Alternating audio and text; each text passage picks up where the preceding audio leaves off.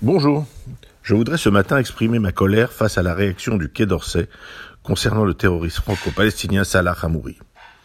Pour ceux qui ne connaissent pas ce triste individu, il a été inculpé et condamné en 2005 pour avoir projeté de tuer le grand rabbin Ovadia Youssef, revendiquant sa totale appartenance au FPLP. La semaine dernière, le ministère israélien de l'Intérieur a annoncé la révocation de son statut de résident permanent, une décision qui pourrait l'obliger à quitter Israël. Suite à cette décision, tous les groupuscules et partis islamo-gauchistes pro-palestiniens ont crié au scandale, et cela ne nous étonne pas. Mais, pour ne pas déroger à ces réflexes pro-palestiniens, le Quai d'Orsay a annoncé sa mobilisation forte en faveur du terroriste.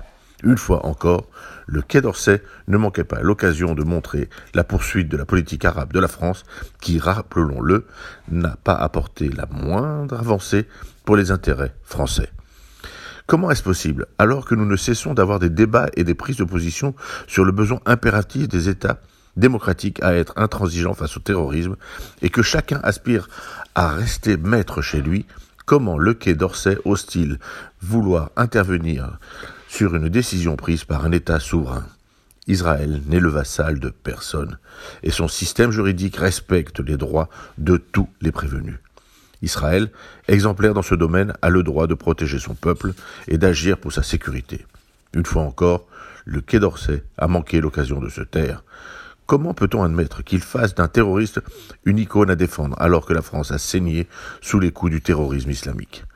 Cette déclaration du Quai d'Orsay ne fait que fournir du grain à moudre à ceux qui parlent de laxisme et de manque de courage.